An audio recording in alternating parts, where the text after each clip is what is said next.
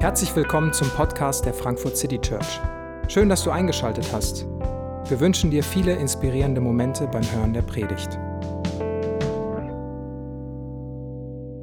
Die Textlesung zur heutigen Predigt befindet sich heute in drei verschiedenen Büchern der Bibel. Ihr seht sie auch hier angeblendet. Lehre uns zu bedenken, dass wir sterben müssen, damit wir ein Herz voll Weisheit erlangen. Gebt also sorgfältig darauf acht, wie ihr lebt. Verhaltet euch nicht wie unverständige Leute, sondern verhaltet euch klug.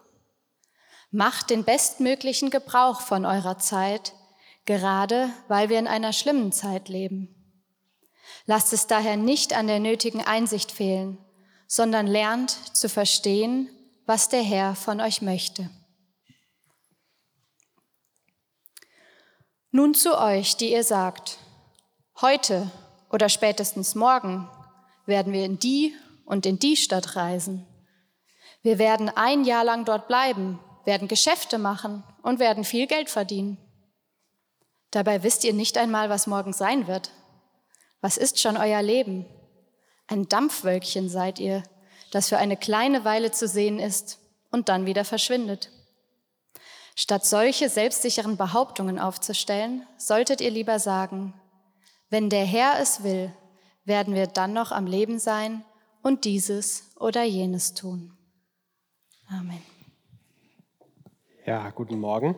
Äh, guten Morgen. Ich sage immer guten Morgen weil ich im Autopilot bin. Guten äh, Nachmittag, schön, dass ihr da seid. Ich weiß, diese Verse klingen nach ganz viel Spaß für die ganze Familie. Ähm, ich verspreche euch aber und ich verspreche dir, dass äh, du diesen Gottesdienst nicht verlassen wirst mit dem Gefühl, oh, jetzt muss ich das auch noch machen. Das ist nicht Sinn und Zweck dessen, warum wir hier sind, warum wir über dieses Thema sprechen wollen. Wir sind in einer Reihe Weitergeben heißt sie und so die, die Grundidee ist zu sagen, was soll hängen bleiben, was wollen wir weitergeben, wofür wollen wir irgendwann mal bekannt sein und was heißt das jetzt schon ganz praktisch. Und als Frankfurt City Church wollen wir ein, ein Ort sein, eine Kirche für diese Stadt sein, wo Menschen Jesus kennenlernen und Menschen mehr und mehr von Jesus geprägt werden. Jesus soll hängen bleiben, am Ende soll Jesus übrig bleiben. Und die praktische Frage ist ja, okay, wie geht das und wie zeigt sich das und was heißt das für verschiedene Lebensbereiche? Was heißt das für unser Geld? Darüber haben wir letzte Woche gesprochen. Was heißt das auch für unsere Zeit? Und darum soll es heute gehen. Und das Angebot, das Jesus macht, ist, wenn du deine Ressourcen, wenn du deine Zeit für mich einsetzt, dann verspreche ich, dass ich meine Ressourcen für dich einsetze. Und wie das konkret aussehen kann, was das heißen kann, Darum soll es heute gehen. Und wenn wir über Zeit nachdenken, äh, ihn, äh, Yvonne hat äh, schon gesagt in der, in der Einleitung, ich habe keine Zeit, ist wahrscheinlich einer der Sätze, der sofort einfällt, uns einfällt, den wir oft hören, den wir oft verwenden, wenn wir zum Thema Zeit nachdenken und sprechen. Ich habe keine Zeit. Was wir eigentlich meinen ist, äh, ich habe meine Zeit anders verfüllt, gefüllt oder andere Prioritäten gesetzt, denn jeder von uns hat exakt gleich viel Zeit. 24 Stunden jeden Tag, 60 Minuten jeder Stunde, 60 Sekunden in jeder Minute. Das ist für jeden so. Und das kannst du nicht verändern. Du kannst es dir nicht mehr verdienen oder weniger verdienen. Du kannst auch nicht sagen, so hey, ich habe diese Woche ein bisschen Zeit übrig, hier willst du zwei Stunden von mir haben. Ähm, ich mache heute nur 22 Stunden, du kannst dafür 26 haben. So, so funktioniert es nicht. Also wenn wir über Zeit weitergeben sprechen, dann meinen wir das selbstverständlich anders als zum Beispiel bei Geld, weil Geld kann man weggeben und auch wieder bekommen. Zeit kann man nur füllen und nutzen. Jeder von uns hat genau die gleiche Zeit und trotzdem ist das Gefühl, dass Zeit so unendlich knapp ist, äh, präsenter und präsenter. Ich finde es verrückt zu glauben, dass meine Großeltern, meine Urgroßeltern und Menschen vor 500 Jahren exakt so viel Zeit wie ich hatten ich stelle mir vor, die hatten viel mehr Zeit als ich. So denke ich es mir zumindest, stelle ich es mir zumindest vor, dass ihr Leben viel mehr Zeit hatte. Und weil wir in einer Welt leben, die immer mehr und immer voller wird, ist äh, ein Denken ganz, ganz groß in unserer Gesellschaft. Und das ist Effizienzdenken. Also mit möglichst wenig Zeit möglichst viel schaffen, möglichst viel in kurzer Zeit reinpacken. Aber das Gefühl geht noch weiter von Work-Life-Balance zu, okay, eigentlich ist Arbeit so wichtig, man muss auch diese ganzen anderen Aspekte des Lebens betrachten. Das Gefühl ist vielleicht, ich will viel schaffen, ich will erfolgreich sein äh, und dabei gleichzeitig gesund, entspannt und glücklich. Und wenn ich das alles zusammen schaffe, gleichzeitig schaffe, dann lebe ich effizient, dann habe ich gutes Zeitmanagement. Und wenn ich da noch nicht bin, ähm, dann passt es mit meiner Zeit noch nicht so ganz. Wie gestalte ich mein Leben, damit, es, damit meine Vorstellungen Wirklichkeit werden, spürbar und erlebbar werden? Ich glaube, in diesem Denkenstrom sind wir ganz, ganz stark und ganz, ganz tief geprägt. Ob das bedeutet, äh, man muss seine Zeit so besser managen, mehr zu machen, seine Zeit besser managen, mehr Pause zu machen, aber es ist immer diese, diese Grundidee, diese Grundhaltung, dass die Entscheidungen, die du triffst, ähm, dieses Effizienz sind und Ergebnisse bringen oder eben nicht. Und weil wir dieses Denken haben und vor diesem Hintergrund, glaube ich, sind diese Verse auch so vor den Kopf stoßend. Also ich stelle mir das vor, zum Beispiel diese Verse, die im Jakobusbrief stehen. Äh, ich bin auf einer Party und man unterhält sich und sagt, und was machst du so? Ja, ich habe äh, bald einen Dienstreise anstehen, ich hoffe, es geht gut, ich hoffe, ich kann ein bisschen Geld verdienen ähm, und dann mal gucken, was danach kommt. Und dann kommt als Antwort nun zu euch, die ihr sagt, heute oder spätestens morgen werden wir die und die, die und die Stadt reisen wir werden ein Jahr lang dort bleiben und werden Geschäfte machen und werden viel Geld verdienen. Also ein Jahr lang musst du dir vorstellen mit kein Flugzeug, kein Handy, kein Internet, kein E-Mail, mit dem Pferd irgendwo hin und hoffen, dass der andere da ist und sonst hast du keine Möglichkeit, den zu erreichen. Ähm, heute wäre das vielleicht, ich habe von halb zehn bis zehn diesen T Termin. Ähm, also ich habe das und das vor, um Geld zu verdienen. Hey, dabei wisst ihr nicht mal, was morgen sein wird. Was ist schon euer Leben? Ein Dampfwölkchen seid ihr, das für eine kleine Weile zu sehen ist und dann wieder verschwindet okay, wir müssen auch nicht drüber reden, was ich nächste Woche vorhabe. Also, was soll diese Antwort? Das ist doch, hä? Ich wollte nur sagen, was ich nächste Woche vorhabe. Warum kommt denn jetzt sowas? Das ist auch völlig übertrieben, da so zu regieren. Ja, aber statt solcher selbstsicheren Behauptungen aufzustellen, sollt ihr lieber sagen, wenn der Herr es will, werdet ihr dann noch am, werden wir dann noch am Leben sein und dieses oder jenes tun. Und dieser ganze Satz, dieser ganze äh, Austausch, wenn ich mir den in dieser, in dieser Party vorstelle, der fühlt sich komplett komisch an. Das ist konfrontiert, das ist irgendwie oben drüber und ich denke mir, gut, dann äh, rede ich gerne mit jemand anders über meine Pläne und meine Zukunft. Was soll das? Warum diese, diese harte Konfrontation? Euer Leben ist ein Dampfwölkchen, das vergeht alles und wenn Gott will, dass ihr noch am Leben seid, also soll ich jetzt jeden Tag damit rechnen, ähm, dass es alles zu Ende ist? Soll ich überhaupt gar keine Pläne mehr machen? Was, was soll das denn alles? Aber immer, immer und immer wieder, wenn man äh, in der Bibel liest und über Zeit nachdenkt, dann, dann wird Vergänglichkeit als Kategorie eingeführt. Ganz, ganz schnell, kommt fast immer vor. In unserem Effizienzdenken kommt Vergänglichkeit so gut wie nicht vor. Ja, wir wissen, dass Zeit begrenzt ist. Deswegen versuchen wir ja möglichst viel zu schaffen möglichst gut die Balance zu halten, möglichst alles da reinzupacken in die Tage, in die Wochen, die wir eben haben. Aber diese Konfrontation mit Vergänglichkeit soll uns nicht effektiver machen. So nach dem Motto, du hast nicht so viel Zeit, also halt dich ran, sondern sie soll uns weise machen. Sie soll uns die Frage stellen, was ist wichtig? Die Kategorien, die beim Thema Zeit aufgemacht werden, sind in der Bibel niemals effektiv und verschwendet, sondern immer weise und unverständlich oder klug und dumm.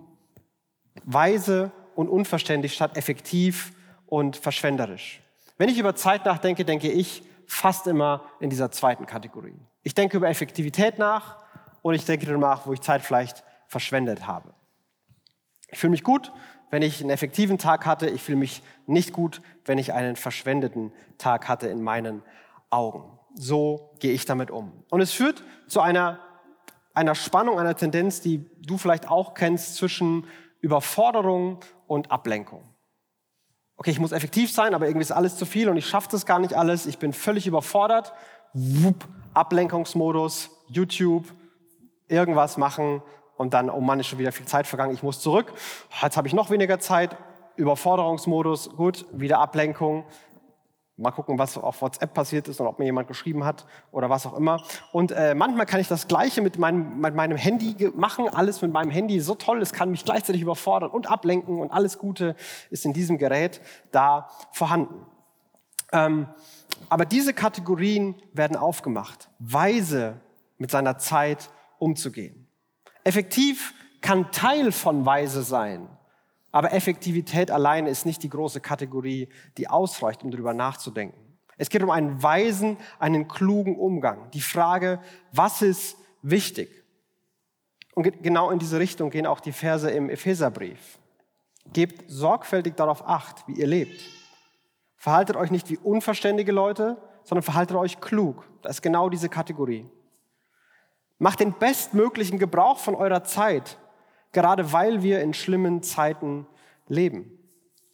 Lasst euch da, es daher nicht an der nötigen Einsicht fehlen, sondern lernt zu verstehen, was der Herr von euch möchte. Klug und weise, macht den bestmöglichen Gebrauch von eurer Zeit. Und gerade weil wir in schlimmen oder bösen Zeiten leben, damit ist nicht gemeint, dass früher alles besser war und heute alles so schlimm ist, sondern die Idee ist, wir leben in einer Welt, die nicht Gottes Idee völlig entspricht. In einer Welt, in der es Leid, in der es Schmerz, in der es Verlust, in der es Trauer, in der es Tod, in der es all die schrecklichen Dinge gibt. Und weil diese Welt so ist, wie sie ist, seid weise, macht guten Gebrauch von eurer Zeit und lasst es nicht an Einsicht fehlen. Und woher, woher zeigt sich Einsicht? Wie, wie, wie weiß ich, dass ich einen weisen Umgang habe? Ich lerne zu verstehen, was der Herr von mir möchte. Und umso mehr ich umsetze, was Jesus möchte, umso weiser bin ich. Das ist hier die Logik. Die Logik zugespitzt scheint also zu sein, Gott möchte nicht nur in deinem Terminkalender vorkommen, sondern er möchte der Herr über deinen ganzen Terminkalender sein. Jesus soll nicht nur hier einen Slot im Terminkalender haben, sondern er soll prägen, wie dein ganzer Terminkalender aussieht. Dein ganzes Leben ist Jesus unterstellt, damit auch deine Zeitplanung. Was du tust, soll von Jesus bestimmt sein.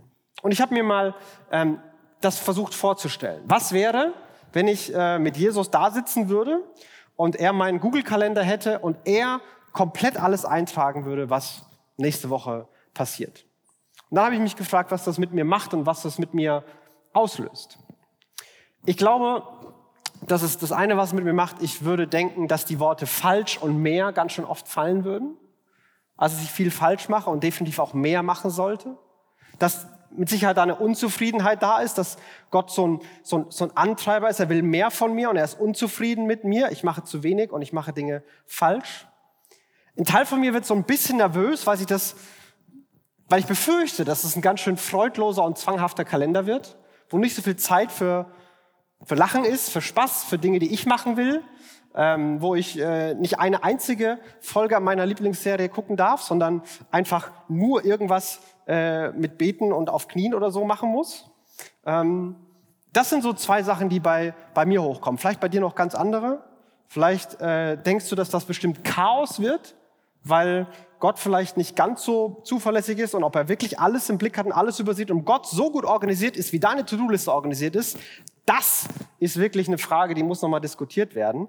Ähm, also keine Ahnung, was da für ein Gefühl bei dir aufkommt. Bei mir sind es vor allem abschreckende Gefühle. Ich finde das kein Szenario, wo ich denke, ja, klingt gut, machen wir morgen. So geht's mir zumindest. Und ich hatte diese Gedanken, habe sie mir gemacht ähm, und dann äh, saß ich mit meiner Frau abends zusammen, habe sie so ein bisschen mit reingenommen, hey, das denke ich nach und ich habe diese Übung gemacht und habe ihr die Frage gestellt. Hey, wie wäre das denn für dich, wenn Jesus deinen Terminkalender planen würde? Und dann ist es, hat mich völlig überrascht. Sie wurde total emotional, total glücklich, hat gesagt, oh, es wäre total super. Ich glaube, dass Jesus mir voll die Zeit mit ihm gönnen würde, dass ganz vieles ihm gar nicht so wichtig wäre, wie es mir wichtig ist. Ich glaube, das wäre ein viel schöneres und viel besseres Leben, als ich selber planen würde. Das hat mich völlig geschockt. Ähm, wir hatten danach ein wirklich cooles Gespräch. Ich glaube, mein Selbstbild ist ein bisschen besser als ihrs und dafür ist ihr Gottesbild deutlich besser als meins in dem Thema war. Ähm, aber vielleicht geht es dir auch so. Vielleicht ist das auch was unglaublich Befreiendes für dich. Weil du denkst, hey, von dem, was ich da auf meiner Liste stehen habe, da würde Jesus wahrscheinlich die Hälfte erstmal zusammenstreichen und die andere Hälfte diskutieren, ob es wirklich sein muss. Weiß ich nicht. Ähm, auf jeden Fall zeigt das was, was immer das Gefühl bei dir da hochkommt, in diesem Szenario. Jesus sitzt vor deinem Google-Kalender und, und, und füllt ihn aus für dich. Sagt was, wie du über dich denkst, wie du über Gott denkst. Ob Gott vor allem die Worte mehr hinter dir herrufen würde und falsch und nicht das, reicht nicht. Jesus hat die Worte schnell und mehr so gut wie nie verwendet. Aber die, solche Worte wie warten und bleiben, ganz oft. Jesus wurde bei einer Geschichte gerufen und sagt, hey, von einem Vater, dessen Sohn ähm, im Sterben lag. Er sagt, du musst schnell kommen, mein Sohn ist dabei zu sterben, kannst du ihn bitte heilen? Und Jesus sagt, alles klar, ich komme. Er macht sich auf den Weg und auf dem Weg äh, berührt ihn eine Frau in der Menge, die eine ähm, chronische Krankheit hatte, die aber nicht lebensgefährlich ist. Und Jesus hält an, nimmt sich Zeit, schaut sie an, wächst noch ein paar Worte mit ihr und dann geht er erst weiter. Er lässt sich sogar da unterbrechen. Man denkt sich so, Jesus, was machst du? Das ist doch das, ist doch das Gegenteil von dem, was wichtig ist. Und am Ende heilt er den Jungen und der Junge lebt trotzdem. Es ist dieses, dieses Gefühl, dass, dass als würde Jesus die ganze Zeit mehr, schneller, höher weiterbrüllen.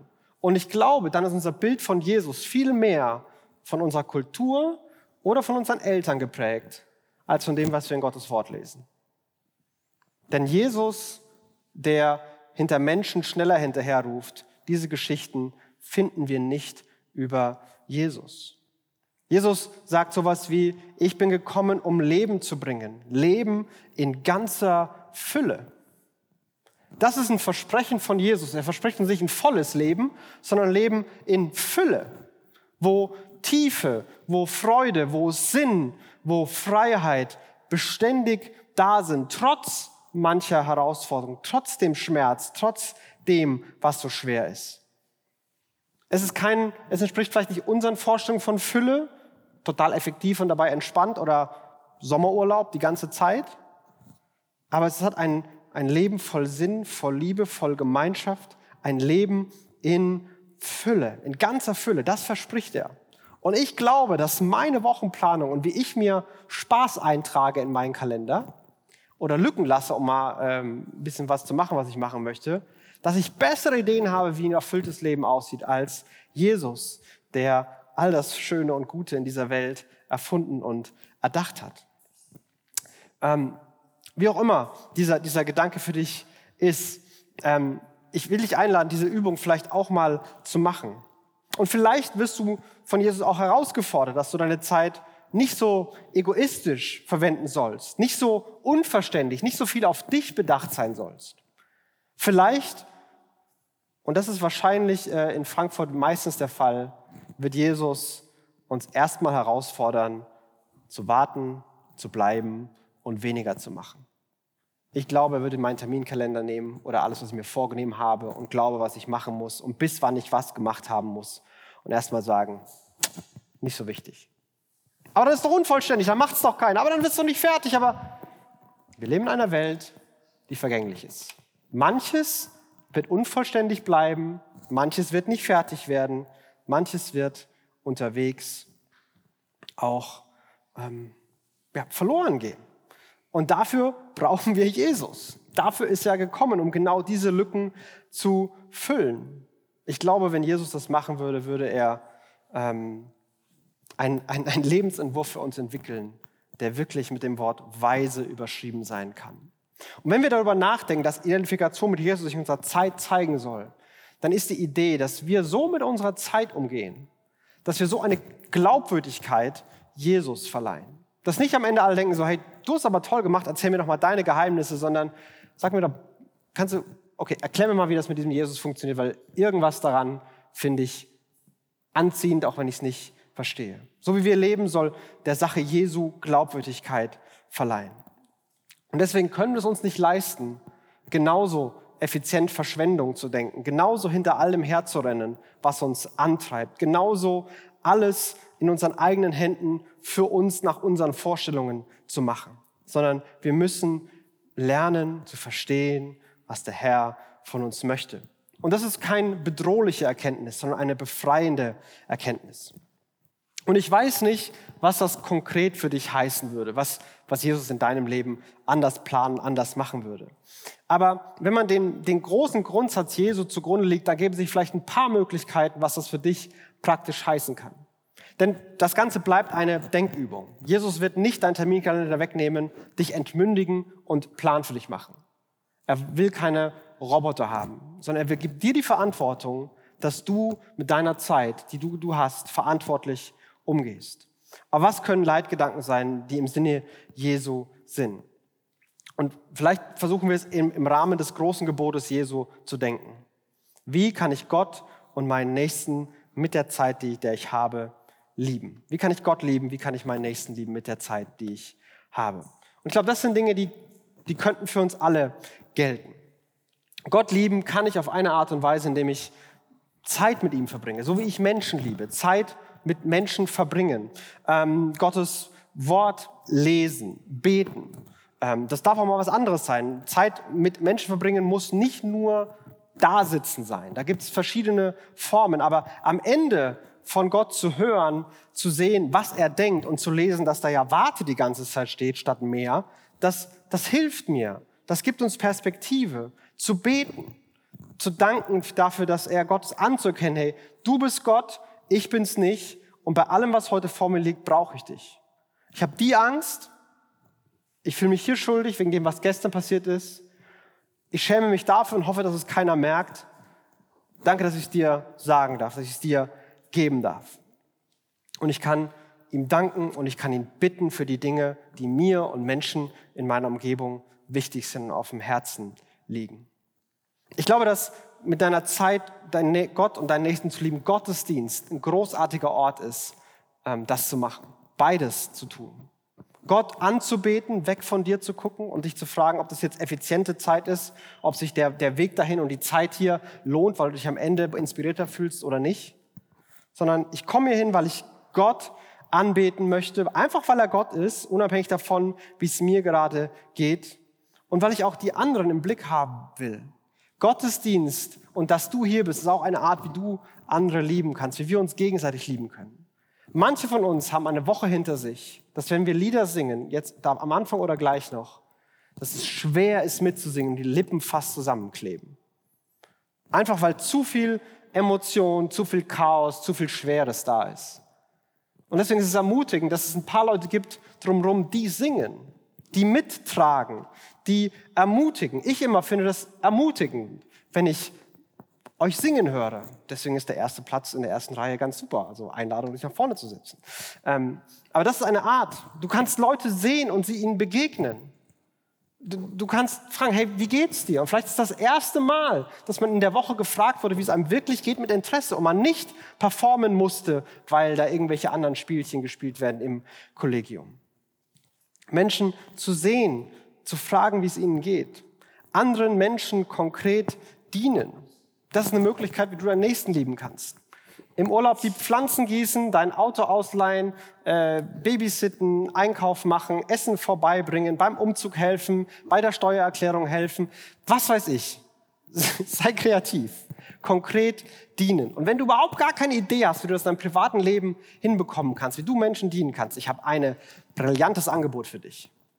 Du kannst in dieser Gemeinde mitarbeiten. Du kannst hier anderen Menschen dienen. Und dabei geht es nicht so sehr darum, dass du den Job findest, der dich und deine Gaben, deine Persönlichkeit würdigt und komplett erfüllt. Dabei geht es vor allem darum, dass du die Perspektive gewinnst, es geht hier jetzt gerade nicht um mich und ich mache das, weil es das Leben von anderen leichter macht.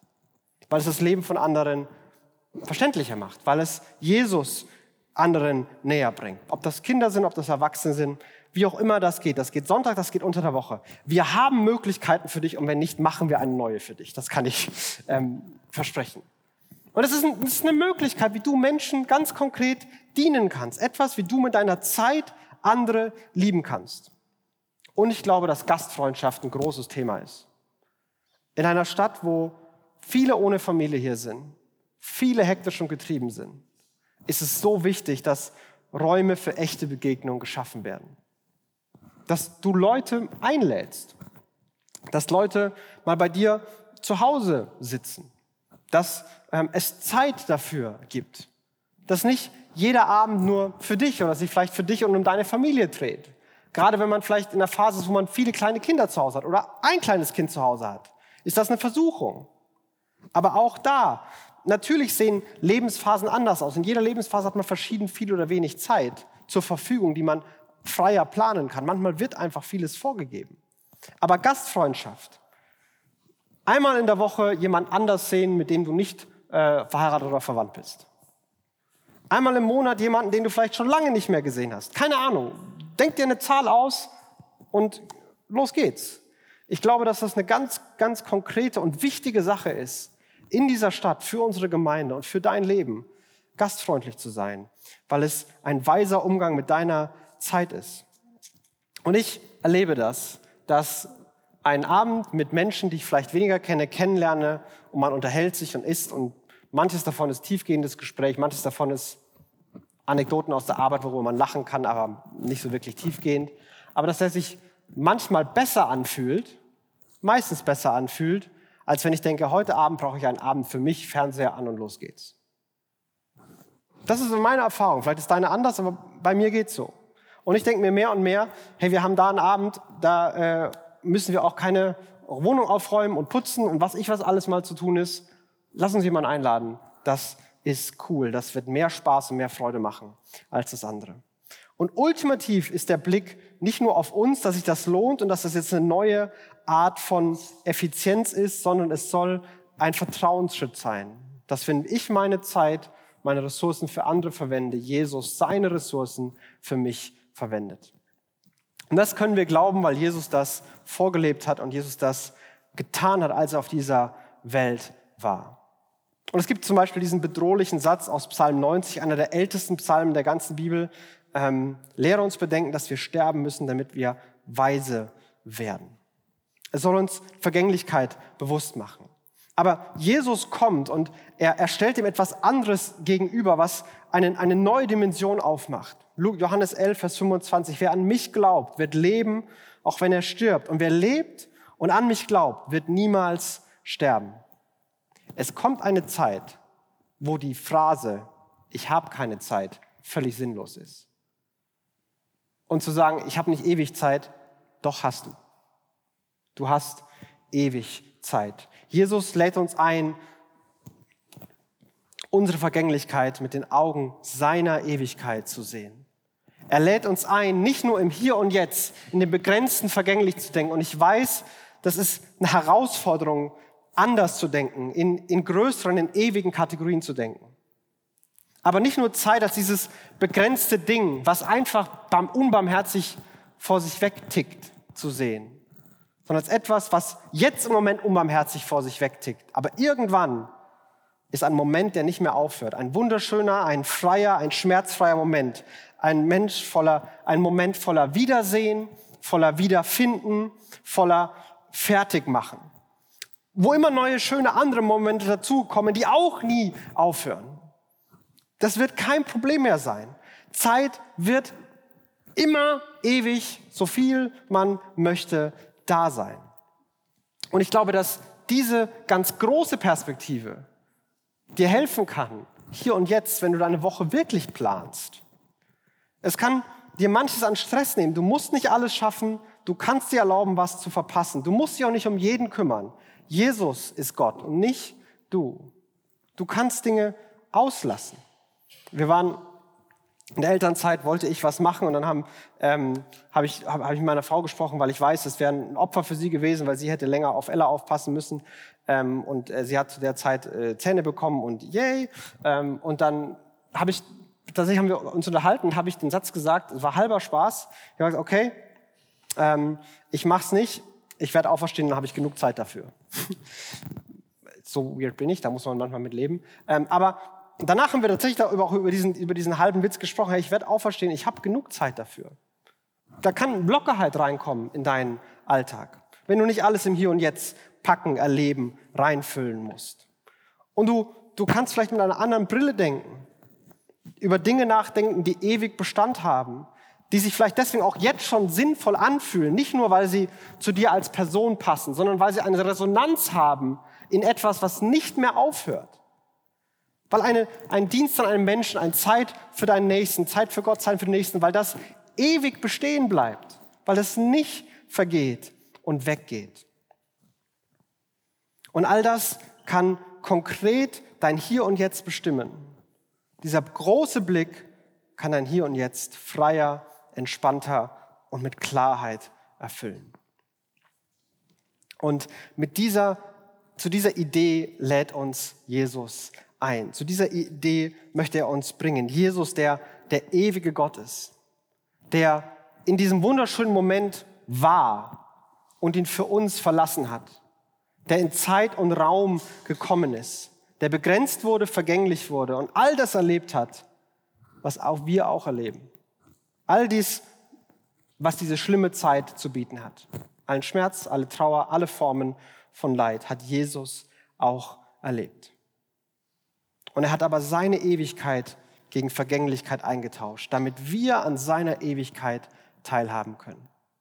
Er hat seinen wunderschönen, unvergänglichen Moment gegen das, was wir Realität nennen, eingetauscht, damit wir diesen wunderschönen Moment in Ewigkeit auch haben können. Er hat den Fluch getragen. Und deswegen kann er Dinge sagen wie, wer an mich glaubt, der wird leben, auch wenn er stirbt. Und wer lebt und an mich glaubt, der wird niemals sterben. Für den geht einfach nur eine Tür auf in einen Ort, wo Zeit nicht mehr vergänglich ist. Und deswegen lade ich uns ein, gerade bei dem Thema Zeit erstmal durchzuatmen. Ich weiß, wir haben alle keine Zeit. Aber vielleicht kann das eine Perspektive aufmachen, die uns in ein Umdenken bringt, die uns nach und nach mehr und mehr anders leben lassen kann. Und ich möchte dir die Reflexionsfrage stellen, mach dir doch mal die Übung. Was wäre, wenn Jesus deine Woche planen würde?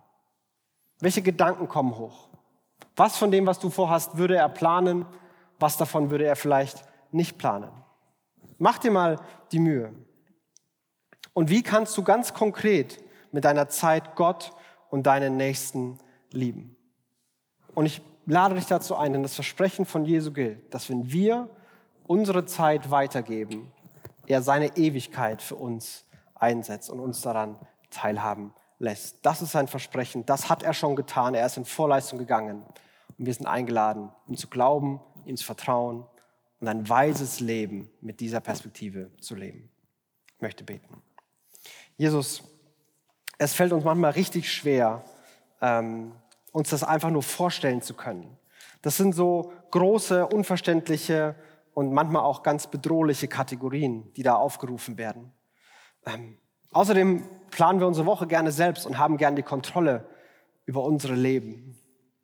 Aber du lädst uns ein, du konfrontierst uns aus diesem Denken, das, das viele von uns vielleicht haben, auszubrechen und die Welt mit deinen Augen zu sehen, mit deinen ewigen, Augen, mit deinen Augen, die, die liebevoll sind, die befreien sollen, die nicht mehr und schneller rufen, die uns Gutes gönnen, die alles im Blick haben und nicht das kleinste Detail übersehen, die wirkliche Sicherheit und wirklichen Sinn bedeuten. Und du siehst, wo wir herausgefordert sind. Du lässt uns die Verantwortung, unsere Zeit zu füllen. Und hilf uns, dass mit dem Blick auf dich das, was du sagst und versprichst, Leben in Fülle, dass das wahr wird, dass unsere Wochen nicht nur voll sind, sondern dass in dem Vollen deine Fülle spürbar sichtbar wird. Nicht nur für uns, sondern auch für Menschen in unserer Umgebung. Jesus, das ist unser Gebet und wir beten, dass du uns hilfst, die Perspektive, die Kraft und den Mut gibst, die wir brauchen, um die Schritte zu gehen, die vor uns liegen. Danke, dass wir mit dir dabei rechnen dürfen. Amen.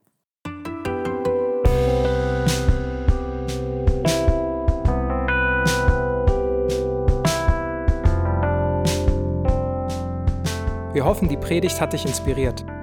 Wenn du uns kennenlernen möchtest, dann schau einfach mal auf unsere Homepage www.frankfurtcitychurch.de oder besuch uns in unseren Gottesdiensten. Bis dann!